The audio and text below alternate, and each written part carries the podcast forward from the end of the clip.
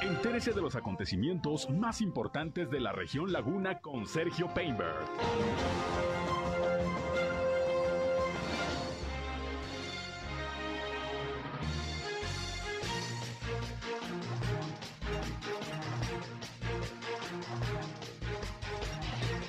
En el Día de la Libertad de Expresión, el gobernador de Durango, José Rosa Saizpuro, da a conocer que ya se publicó el reglamento de la Ley Estatal de Protección a Periodistas. Destaca el alcalde de Torreón, Román Alberto Cepeda, labor de los comunicadores laguneros. Muere hoy un albañil por una descarga eléctrica. Firman convenio la Oficina de Convenciones y Visitantes de Torreón, la OCB y la Universidad La Salle Laguna. Transportistas de Torreón esperan apoyo del gobierno del estado para la compra de camiones del Metrobús. Esto es algo de lo más importante, de lo más relevante que le tengo de noticias, de información aquí en esta segunda emisión de Región Informa. Gracias por su compañía, por estar con nosotros en este espacio, el segundo del día, nuestra segunda emisión, aquí por el 103.5 de frecuencia modulada Región Radio, una estación más del Grupo Región, la Radio Grande de Coahuila. Acompáñenos, quédense con nosotros. Yo soy Sergio Peinbert, usted ya me conoce. Vamos, vamos a la información. El clima.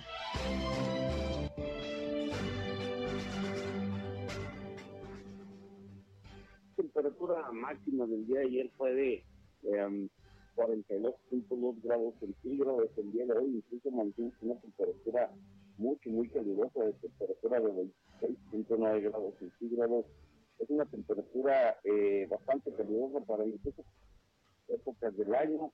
Eh, ya ahorita tenemos cerca de los 30 grados centígrados a esta hora de la mañana. Esto pronostica, hace pronosticar que tengamos un día caluroso superior a los 40 eh, grados centígrados nuevamente el día de hoy en la comarca lagunera, posiblemente lleguemos hasta los 42 grados centígrados, mucho calor centro, cielo principalmente grado 5 y luego precipitaciones.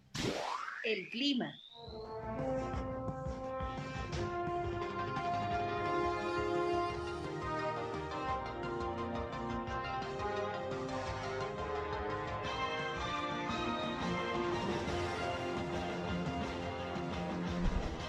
Escuchamos a José Abad Calderón, previsor del tiempo de la Comisión Nacional del Agua, que como todos los días nos tiene el reporte puntual de la situación meteorológica. Mucho calor en la comarca lagunera, temperaturas por arriba de los 42 grados. Ya escuchó usted, para hoy se esperan hasta 43 grados centígrados.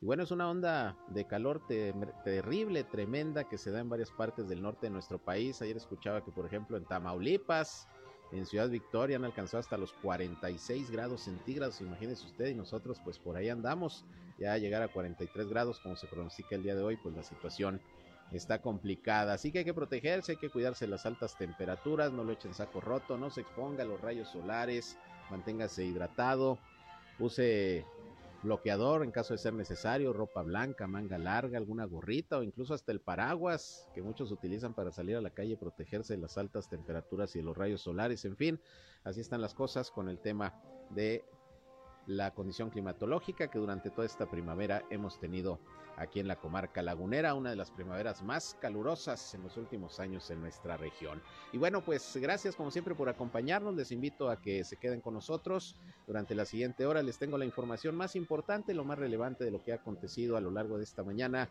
sobre todo aquí en la comarca lagunera de Coahuila y de Durango. Así que también les invitamos si se quedan con nosotros, a marcarnos o a que nos manden mensajes de WhatsApp, sobre todo si tienen algún problema en su comunidad, en su calle, en su colonia, en su ejido, requieren la atención de alguna autoridad, pues se pueden comunicar. Queremos ser en este espacio un enlace entre ustedes y las autoridades para que los problemas de su comunidad se puedan resolver. 871-713-8867 871-713-8867 es nuestra línea telefónica. Llámenos o mándenos mensajes de WhatsApp, como les decía.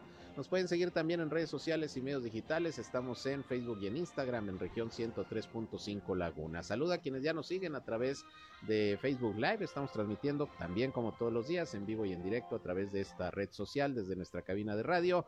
Y a mí me encuentran en Sergio Peinber Noticias, en Facebook, en Twitter, en YouTube, en Instagram y en sergiopeinber.com, mi portal web de información que les invito a visitar. Ahí están nuestros enlaces para que también nos escuchen en las transmisiones de radio informativas que día con día le llevamos. Y vámonos, vámonos precisamente con lo más importante hoy en la información.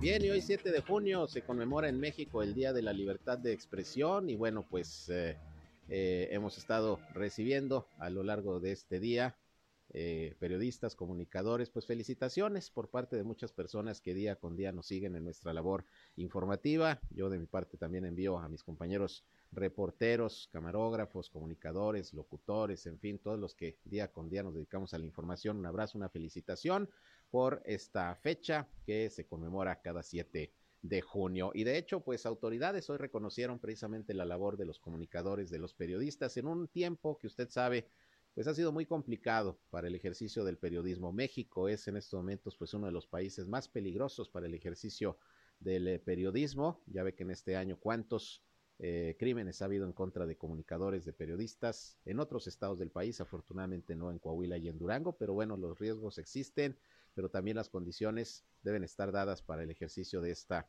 actividad. Y el día de hoy, precisamente, el gobernador José Rosa Saizpuro por la mañana envió un mensaje de felicitación a todos los comunicadores, a todos los que nos dedicamos a la labor de informar y anunció que ya se publicó el reglamento de la ley de protección a los periodistas en el estado, que hace poco también había ya aprobado el Congreso del Estado de Durango. Vamos a escuchar lo que sobre este tema dijo esta mañana el gobernador Rosa Saizpuro en el marco del Día de la Libertad de Expresión.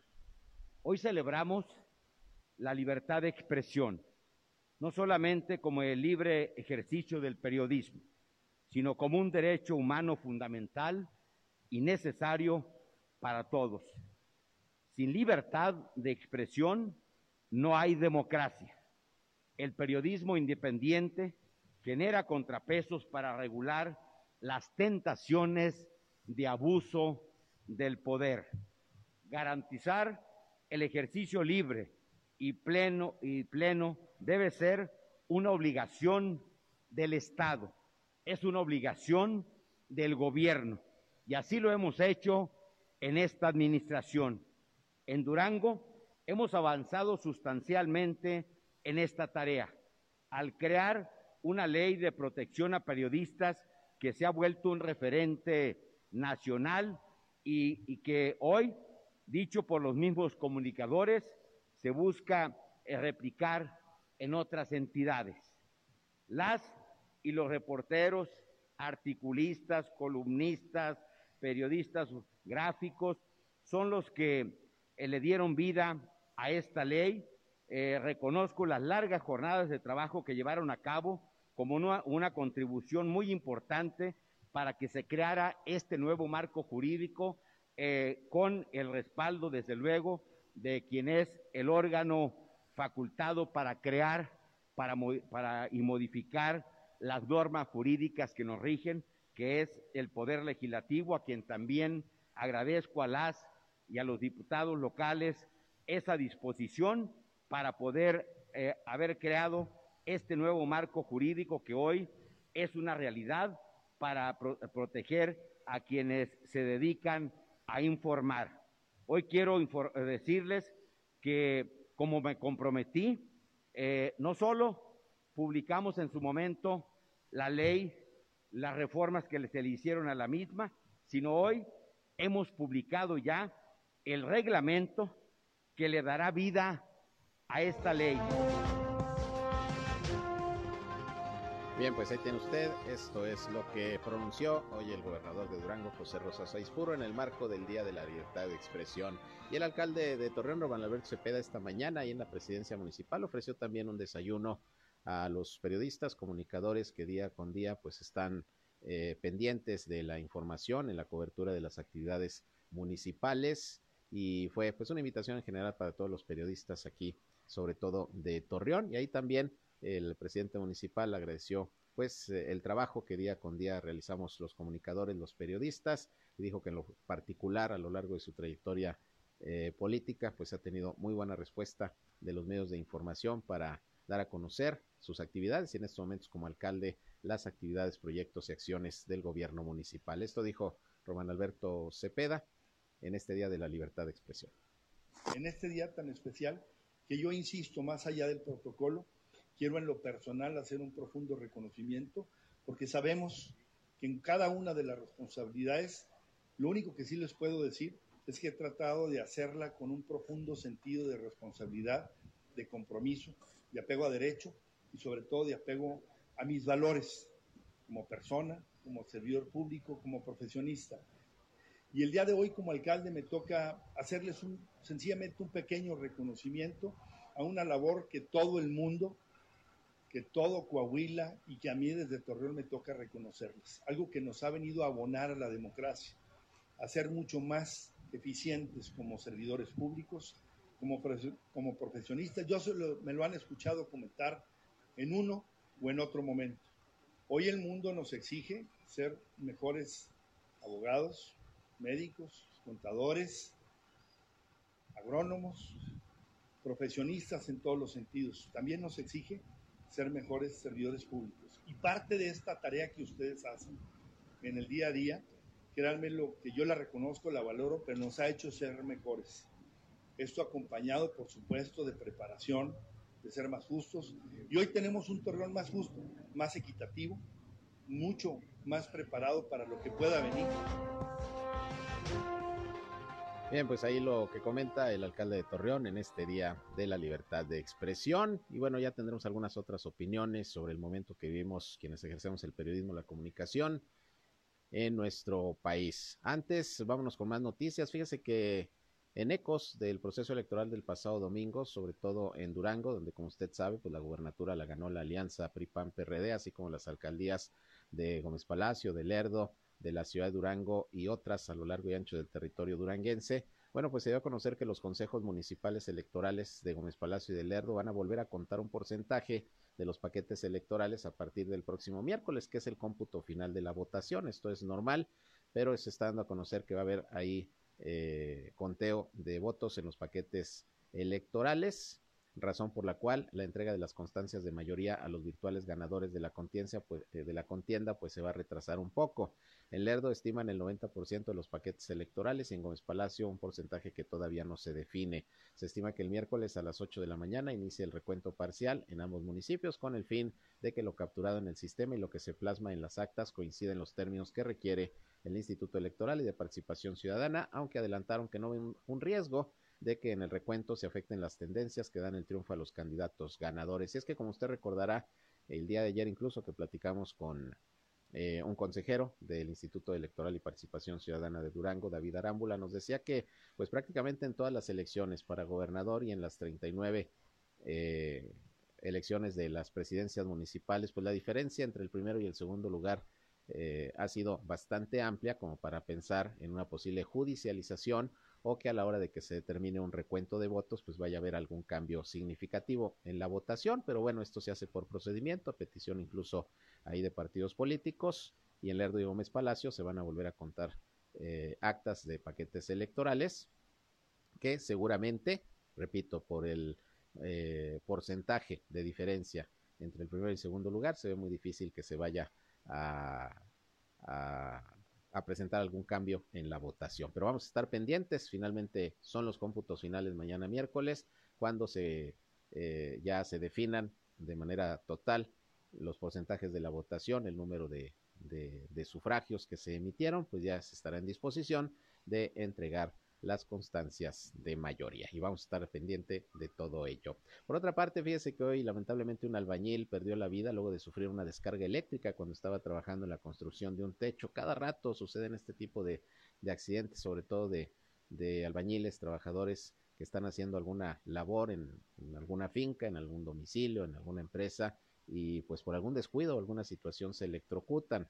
El accidente se reportó aproximadamente a las 9.15 horas de esta mañana de este martes en un domicilio ubicado en la calle de los actores en la colonia Profesionistas de Torreón. El fallecido ya fue identificado como Jacobo González, de 55 años de edad, quien sufrió una descarga eléctrica. Al parecer el trabajador se encontraba trabajando en la losa de una finca y en determinado momento tocó una varilla que hizo conexión con una malla eléctrica que estaba en una propiedad contigua provocó la descarga y lamentablemente quedó inconsciente y perdió la vida. Un accidente pues finalmente de trabajo, pero pues que se lamenta porque pues no es la primera vez que ocurren este tipo de situaciones con, con albañiles, con trabajadores de la construcción, que pues por algún descuido, alguna situación eh, o caen de donde están, de una altura significativa, o se electrocutan. En fin, pues hay que tener mucho cuidado en estas labores, en estos trabajos. Vamos a una pausa y regresamos. Son las 13 horas, la una con 20 minutos. Volvemos con más.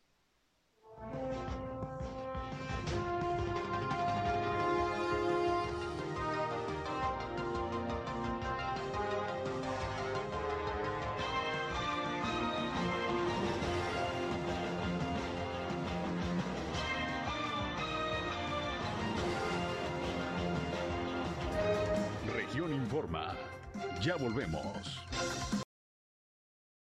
De medio, autoridades y bueno, pues los pronunciamientos que ya se han hecho de felicitación y, y, de parte de las autoridades también, pues de, de, protección supuestamente para el ejercicio de periodístico, que bueno, en muchas ocasiones pues no, no la vemos por ningún lado. Gerardo, gracias por contestarnos la llamada y participar en este espacio de Región Radio.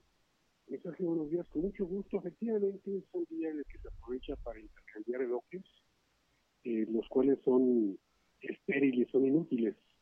Eh, el político se cobija con la capa de respeto a la libertad de expresión, de respeto a la circulación de ideas, cuando deben otorgar, como tú bien dices, garantías a los periodistas y en general a toda la ciudadanía. Me refiero al periodismo porque es un gremio contra el cual existe una escalada de violencia desde hace varios sexenios, como no ocurre con ninguna otra actividad profesional, eh, la que la que la que ¿verdad?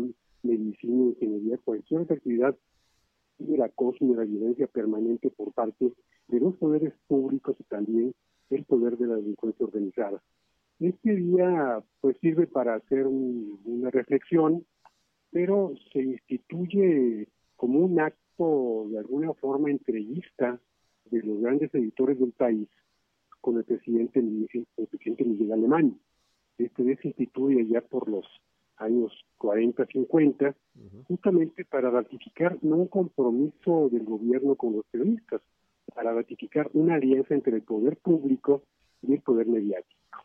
Eh, la celebración de libertad de es en mayo internacionalmente, pero este, este, este, este esta fecha, y esto sirve para hacer comentarios, reflexiones y darnos cuenta de que México es una actividad sumamente vulnerable. No tiene en muchos casos la defensa de sus propias empresas, ni mucho menos estatales, municipales o federales. Tener eh, decenas de, o centenares de periodistas muertos en un lapso de 30 o 40 años, pues habla de la, de la gravedad de este, de este ejercicio, de la gravedad de la violencia de la impunidad. Se resuelven únicamente uno o dos casos de cada diez cuando hay periodistas retirados. Entonces, eh, eh, es, es necesario que quienes ejercemos este oficio tan importante, sin la cual no habría democracia, pues exijamos permanentemente respeto a nuestra actividad. Vimos recientemente una declaración del presidente del PRI, Alejandro Moreno, donde decía a los periodistas hay que matarlos de hambre.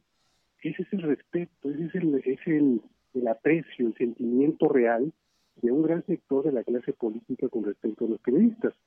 Quisiera el gobierno público tener una prensa eh, condescendiente, una prensa cortesana siempre, que no preguntara, que no, que no investigara, que no criticara, que no denunciara. Eh, se ha dicho en algún tiempo, de una forma errónea, que la prensa es el cuarto poder. No es poder la prensa, es antipoder. Si fuera poder, estaría negando su esencia, que es la de justamente criticar, cuestionar, investigar, denunciar casos de corrupción que en México los hay de una manera abrumadora.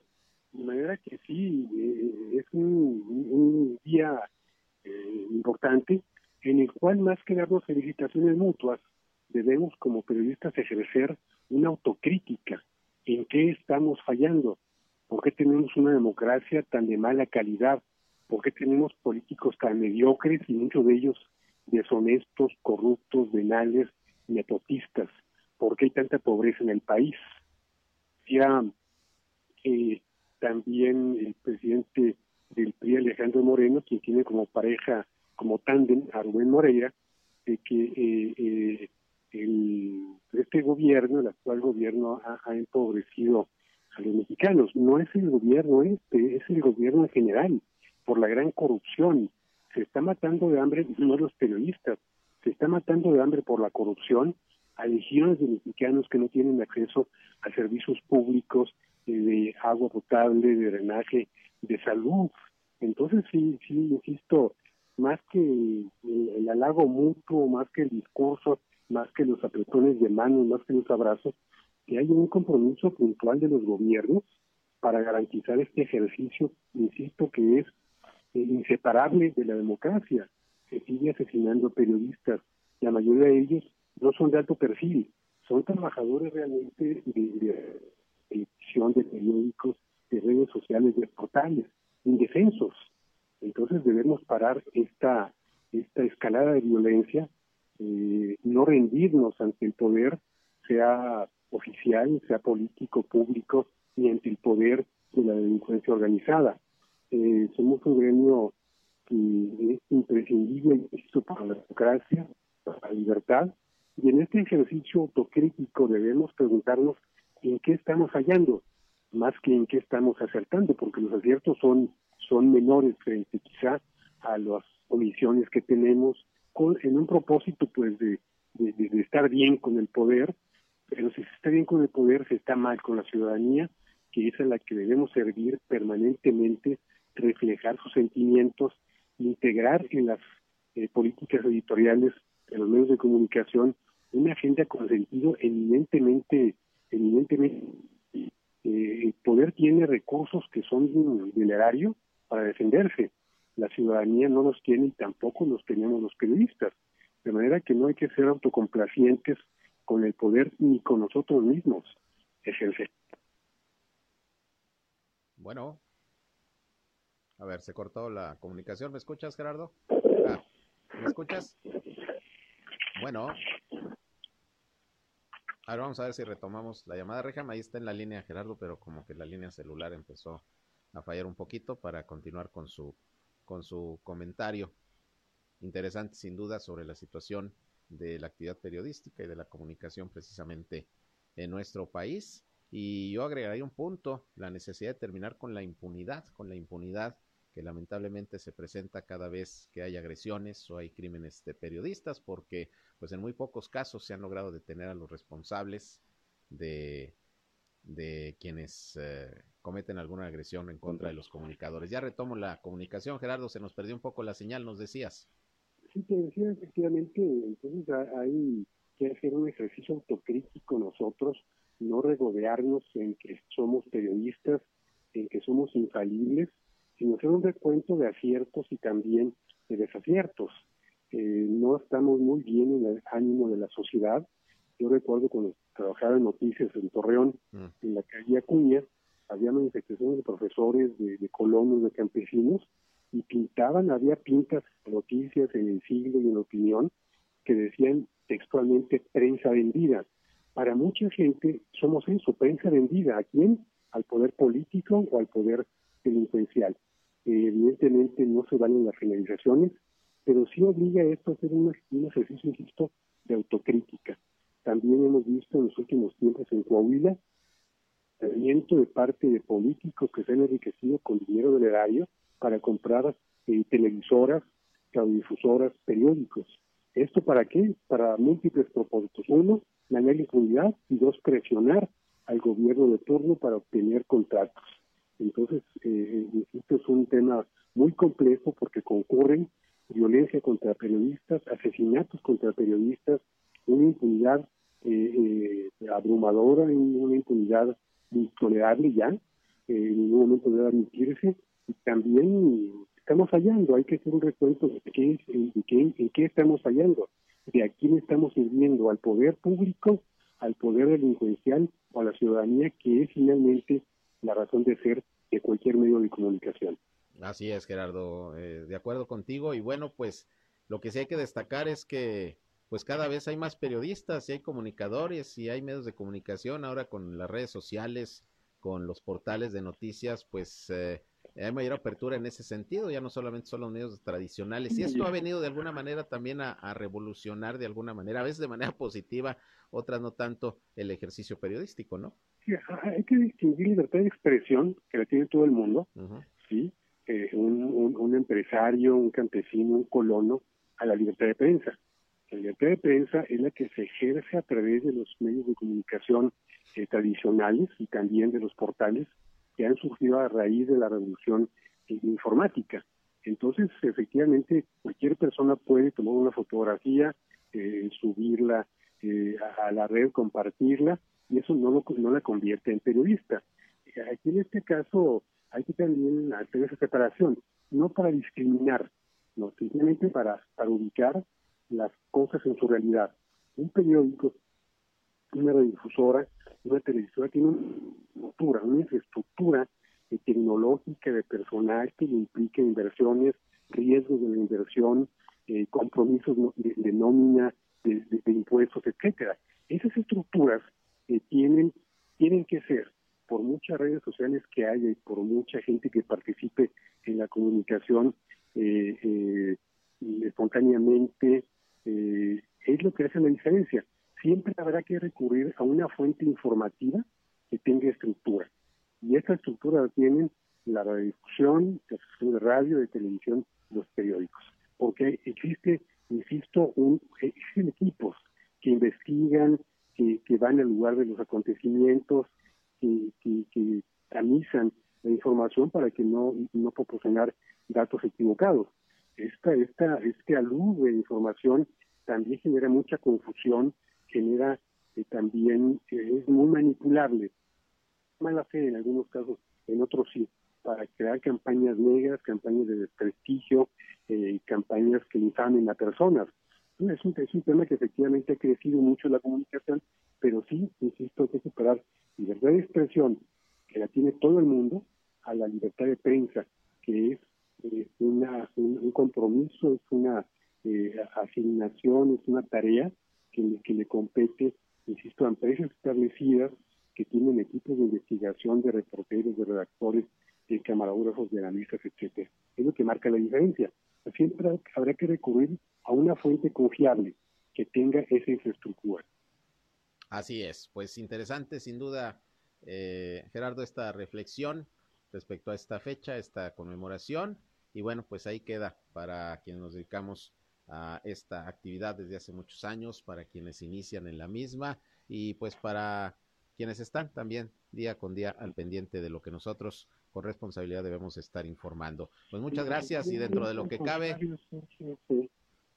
Sí, te digo, en esta fecha más que felicitaciones, extender solidaridad a todo el gremio, que estemos unidos, que, que, defendamos la libertad de expresión, la libertad de prensa, que es a la que nos dedicamos, y exigir al gobierno respeto, no darle gracias al gobierno porque nos dejan hacer nuestro trabajo. Al contrario, es el gobierno el que debe pedirle disculpas a la prensa y a la sociedad por no crear condiciones que garanticen el ejercicio periodístico. Efectivamente, así es. Pues te agradezco, Gerardo, la posibilidad de platicar contigo sobre este tema aquí en Región Informa. Muchas gracias, seguimos en contacto. Un abrazo, Sergio, un saludo muy afectuoso a todos, toda tu audiencia. Muy buenas tardes. Igualmente, gracias, Gerardo Hernández, analista político, compañero periodista de muchos años y director de la revista Espacio 4. Bien, eh, vámonos con los reportes de las autoridades de salud sobre el COVID-19. Ya tenemos aquí los números. Mire, se van incrementando los contagios no echemos en saco roto, hay que seguirnos cuidando, no hacer confianza, hay que vacunarse. Mire, hoy se reportan 40 nuevos casos positivos en Coahuila. Ayer el gobernador Miguel Riquelme en la sesión del subcomité dijo que efectivamente hay un repunte de casos, no alarmante, no grave, pero sí andábamos con cifras menores de 10 casos diarios, ahorita ya tenemos 20, 30 o como el día de hoy 40 casos. Afortunadamente no hay defunciones. De estos nuevos casos, 12 corresponden a Torreón, 10 a Saltillo, 6 a Monclova, 5 a Piedras Negras, 2 a San, Buenaventura eh, y uno respectivamente Frontera, Nava, Parras de la Fuente, Sabinas y Sierra Mojada. Repito, afortunadamente no hay defunciones, pero sí los casos están aumentando. Son más las cifras que nos dicen que hay un repunte, no grave, pero sí hay un repunte. Por eso incluso eh, también ayer el gobernador decía que el Estado va a tomar otra vez eh, las riendas de lo que es eh, todo lo de la aplicación de pruebas de detección del COVID, porque actualmente pues se realizan en eh, eh, en algunos otros laboratorios que no son propiamente de gobierno, en laboratorios privados, etcétera, y a veces no reportan los casos positivos y se requiere pues contar con esta información para ver cómo está la situación. En un momento vamos a escuchar, porque también en Durango el secretario de Salud dijo que van en aumento los casos. Insisto, no de manera alarmante, pero sí, a diferencia de hace una o dos semanas, se registra un aumento. Coahuila ya llegó a 147 mil 683 casos desde que inició la pandemia y son 8.806 los decesos. La cifra pues no se movió tampoco el día de hoy. Qué bueno. El número de hospitalizados pues son seis nada más en todo Coahuila, todos de Torreón, y pues ese es el reporte en Coahuila. Vamos con Durango. Sergio González Romero esta mañana también ofreció los datos y le digo, advierte que sí se está mostrando en algunos municipios un repunte de contagios. Esto dijo. El número de funciones afortunadamente no han crecido, pero sí el número de casos. Hemos visto en todos los medios que en 20 estados se han incrementado los casos positivos de COVID sin que incrementen notoriamente las hospitalizaciones ni las defunciones, aunque las defunciones aumentaron en, la última semana, pero aquí en Durango afortunadamente no. Hoy reportamos dos casos, uno de Durango y de Gómez Palacio, en dos mujeres. Y vemos que ya el número de activos aumentó a 141.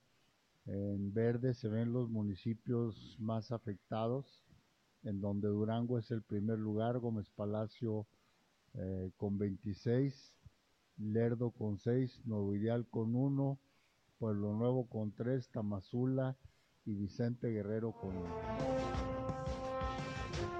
Bien, así los datos del COVID allá en Durango y recuerde que todavía en estos momentos puede usted ir a vacunarse ahí al campo militar de La Joya, aquí en la ciudad de Torreón, el Boulevard Torreón Matamoros. Hasta el próximo 9 de junio se van a seguir aplicando eh, dosis de, eh, de vacuna anticovid para rezagados desde los 18 años, menores de 12 años, la cuarta dosis de refuerzo para los adultos mayores de 60 años y bueno, hay de AstraZeneca y hay de Pfizer, según corresponda. Si no se ha aplicado ni la primera dosis, hágalo. Ahí en esta jornada lo va a poder hacer de 8 a 2 de la tarde hasta el 9 de junio para los ciudadanos y ciudadanas de toda la comarca lagunera que requieran de aplicarse la dosis que le falte, ya sea de la Laguna de Durango, de la Laguna de Coahuila, está abierta la posibilidad para que se vayan a vacunar. Esto, repito, hasta el día 9 de junio, Campo Militar La Joya y en el Boulevard Torreón Matamoros, aquí en Torreón. Vámonos a otra pausa y regresamos. Son ya las 13 horas, una con 41 minutos.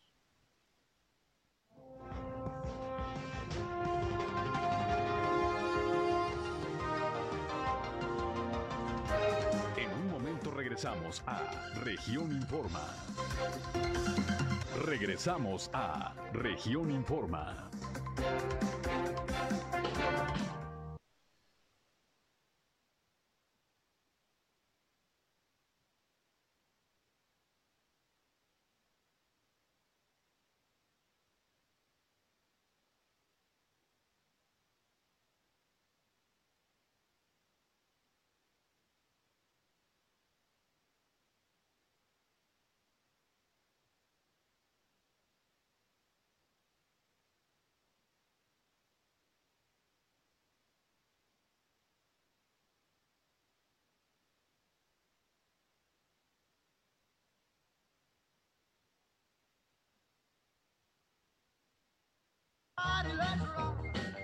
Bien, regresamos, son las 3 horas, la una ya con 45 minutos y bueno, siguen los apagones aquí en la ciudad de Torreón, que pues como usted sabe, afectan negocios, casas habitación, las bombas del CIMAS, que luego pues al apagarse dejan sin agua a amplios sectores de la ciudad. Y bueno, pues estas se siguen presentando aquí precisamente en la ciudad de Torreón desde el pasado fin de semana. Vecinos de colonias del sur, oriente y de la zona centro han estado reportando fallas en el suministro de energía eléctrica que reciben de parte de la Comisión Federal de Electricidad. En la mayoría de los casos se trata de apagones que tienen una duración de entre 2 y 10 minutos. Es lo que están reportando algunos ciudadanos. A nosotros nos han llegado también algunos reportes por ahí que los ciudadanos nos hacen llegar porque pues se va la luz, y regresa. A veces no se tarda, pero este ir y venir de la energía eléctrica pues obviamente afecta pues ya sabrá usted, los refrigeradores, las televisiones, los aparatos de, de ventilación, de iluminación, y luego quién responde, ese es el problema. Incluso hay que recordar que el propio alcalde de Torreón, Román Alberto Cepeda, ha entrado en comunicación ya con eh, las autoridades de la Comisión Federal de Electricidad, pues para que controlen un poquito más esta situación, porque sobre todo se afectan las bombas de el CIMAS, se apagan y luego es un problema volverlas a echar a andar, porque tarda horas este proceso y luego durante todo ese tiempo, pues varios sectores se quedan sin agua. Pero sí, desde el fin de semana algunos apagones se siguen reportando. Aquí tenemos algunos reportes también que los hacemos llegar a la Comisión Federal de Electricidad y bueno, pues la idea es precisamente el que la CFE se aplique más en ese sentido. Por otra parte, fíjese que tenemos información de que fue encontrado eh, lamentablemente sin vida un joven que había sido reportado como desaparecido aquí en la ciudad de Torreón. Se trata de Luis Antonio. Eh, y bueno, fue su hermana María Guadalupe quien encontró el cuerpo en un domicilio ubicado en la colonia Sol de Oriente, poco después de las 11 de la mañana del día de hoy, de acuerdo con el reporte de la Policía Municipal que acudió al llamado de emergencia. El domicilio del ahora fallecido es el mismo donde presuntamente residía con anterioridad. Había sido reportado este joven por su familia desaparecido desde hace unos días y hoy, pues en este domicilio lo encontró su hermana. Nos están aportando más datos de en qué condiciones se le encontró. De cualquier manera, bueno, pues habrá la investigación correspondiente, sobre todo porque ya había habido un reporte de desaparición de este joven encontrado hoy ahí en domicilio que habitaba anteriormente sin vida. En otras cosas, pues los transportistas de Torreón están a la espera de que el gobierno del estado, particularmente, que es el que lleva eh, pues todo el proceso de, del proyecto del Metrobús, pues defina si van a apoyar a los concesionarios para la compra de los autobuses que se requieren para el Metrobús, pero también para las líneas alimentadoras. La idea es pues cambiar las condiciones de todo el transporte aquí en la ciudad de Torreón. Es un proyecto muy grande, millonario. Los transportistas, que son los que van a hacer el negocio, pues piden apoyo para poder ya comprar los camiones. Ya es lo que falta, dice José Ángel Cuellar, eh, dirigente transportista, para poder echar a andar ya el proyecto del Metrobús, que tiene ya casi seis años y nomás, nomás no arranca. Vamos a escuchar lo que dijo José Ángel Cuellar, le digo dirigente transportista, que sigan en espera de la respuesta para la compra de los camiones eh, para el Metrobús. Nosotros decimos que ya está todo concluido, lo único que falta es que la autoridad le dé velocidad a esto. O sea, ya todo lo que se tiene que hacer es que el gobierno del Estado le dé velocidad. El problema no es tanto ya la inversión de los camiones, sino lo que pueda suceder en su momento. Mira, para echar a volar todo eso necesitamos la tarifa. Y obviamente al tener la tarifa no va a haber camiones todavía. Mientras el gobierno no nos defina la situación en la que estamos negociando para poder sacar los créditos, no vamos a avanzar. Y de aquí a que lleguen los camiones ya teniendo el fondo, se van a tardar meses. Pues hay varias alternativas que se han platicado, pero no se ha concretado nada. Entonces, por eso la urgente necesidad con el gobernador para definir qué es lo que pasa. Lo que falta por definir es nada más que ellos acepten ser eh, avales solidarios y que, y que autoricen el, el, enganche de los autobuses. Ya está todo hecho. No lo traigo en la cabeza, pero hablamos de un poco más de mil millones de pesos. Eso sería el costo total. ¿Para cuántas lo que necesitaríamos sería el enganche. Si se hace completamente el plan integral de, de, de la laguna de Coahuila, serían alrededor de 370 unidades. Y hay una opción alterna que se está analizando por si no se concreta el corredor. Incluye todo. Lo que estamos hablando es el, proyecto ya prácticamente el original renovado, pero ya aterrizado. Entonces, lo único que nos falta es que ellos nos definan qué es lo que sigue.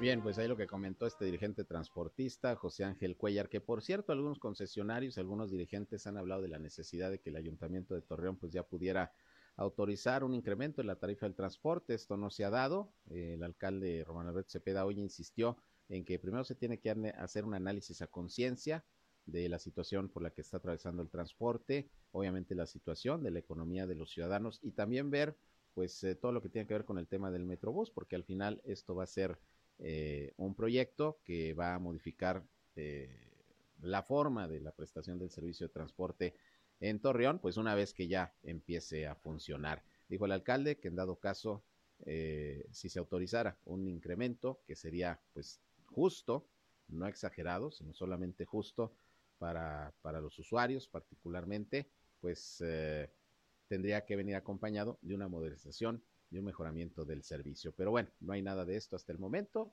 Hay disposición del ayuntamiento a, a, a evaluar propuestas, pero por lo pronto, pues es nada más eso. Propuestas, hasta el momento no hay posibilidades de autorizar algún incremento a la tarifa. Vamos a escuchar lo que dijo el alcalde Román Albert Cepeda sobre este tema eh, hoy, hoy por la mañana, precisamente en el acto que tuvo de conmemoración del Día de la Libertad de Expresión. No, pues yo creo que hay que revisarla y yo creo que el estudio, si no me equivoco, ya hay una, ya hay un estudio previo que se hizo en función de, de las tarifas. Eh, creo que ya lo han estado rebotando por parte de la dirección de, de, de movilidad aquí de tránsito con, con, Rodrigo y yo creo que tanto la parte del Estado, porque hay rutas que son intermunicipales, que tienen que ver con el Estado, a las locales del municipio, y hay un estudio previo que marca los posibles aumentos hasta dónde y cuándo deben de ser, y esto vinculante también hacia un proceso que tenemos del Metrobús, que es un tema pues del Estado, pero que está, nos ocupa Torreón, como yo le dije en algún momento, lo que nos ocupe hacer en beneficio de la ciudadanía y de la movilidad de Torreón y de la región, pues siempre será una tarea y algo que nos interese, que sea justo. Eso sería, que sea justo y que el servicio vaya vinculado al aumento que se pueda dar y creo que eso hay mecanismos para poder hacerlo. Un aumento no debe estar vinculado a caprichos, un aumento debe estar vinculado a, una, a un estudio en función de una realidad y creo que eso es lo que vamos a hacer.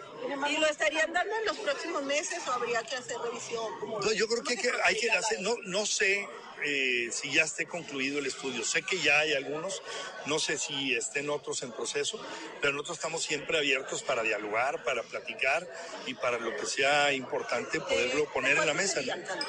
No tengo idea. Este, lo voy a revisar con gusto y en próximos días ya tendré el dato, pero ahorita no tengo idea. La primera vez que vi que estaban, habíamos tocado otros temas con la parte de transporte, más no ese.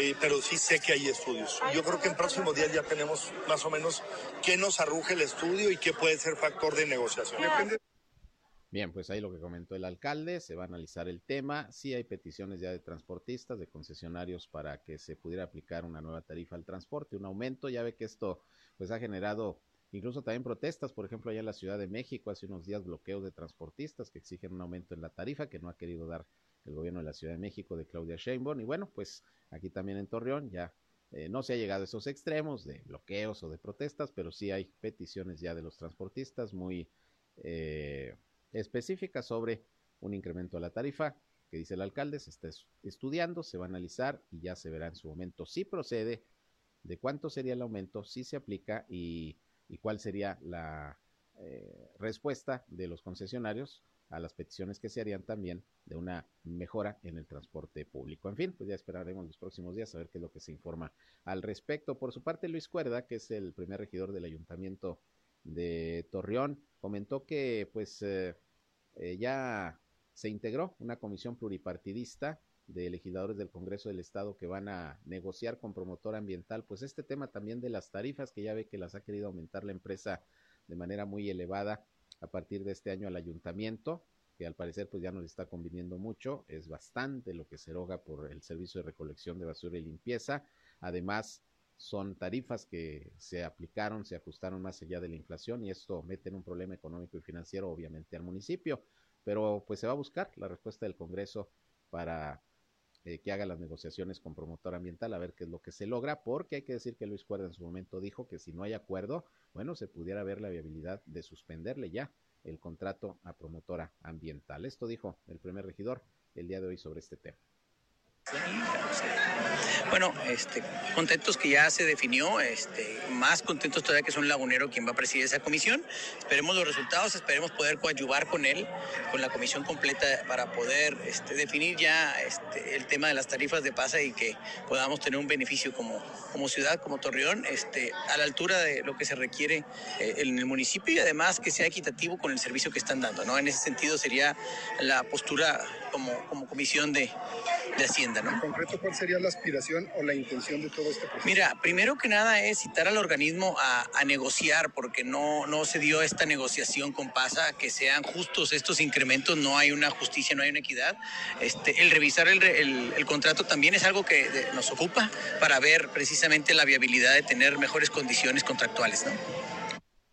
Bueno, pues vamos a esperar. Por lo pronto entra al Congreso del Estado a través de una comisión integrada para tal efecto al diálogo, a la negociación con promotora ambiental, porque el municipio pues no le ha podido convencer a la empresa de que pues no le ve exageradamente las tarifas, que por lo menos fuera nada más el porcentaje de la inflación. Ellos se fueron más arriba y por eso se pide la intervención del Congreso del Estado, porque al final es una, una concesión que si bien la hace el municipio sobre este servicio, hay un aval de, la legislatura local para tal efecto. Entonces, pues ya esperaremos a ver los resultados de esta negociación. Bien, pues prácticamente con esto llegamos al final de la información de esta segunda emisión de Región Informa. Yo les agradezco mucho el favor de su atención a este espacio y a las 19 horas estoy nuevamente con ustedes ya en nuestra tercera emisión con el resumen del día, el más completo de la radio aquí en la comarca lagunera, ya saben, por el 103.5 de frecuencia modulada Región Radio, una estación más del grupo Región La Radio Grande de Coahuila. Yo soy Sergio Peinbert, usted ya me conoce, cuídense del calor, sigue la alta temperatura, si van a comer buen provecho, a las 19 horas por aquí seguimos con usted informándole.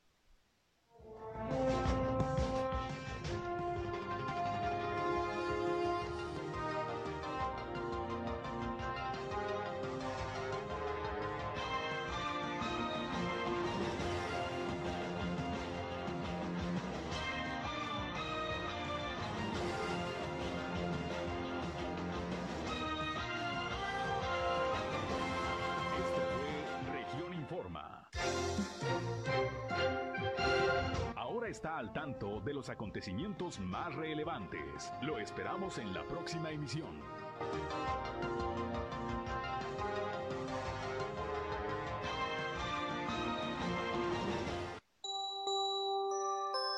Somos Región Radio 103.5.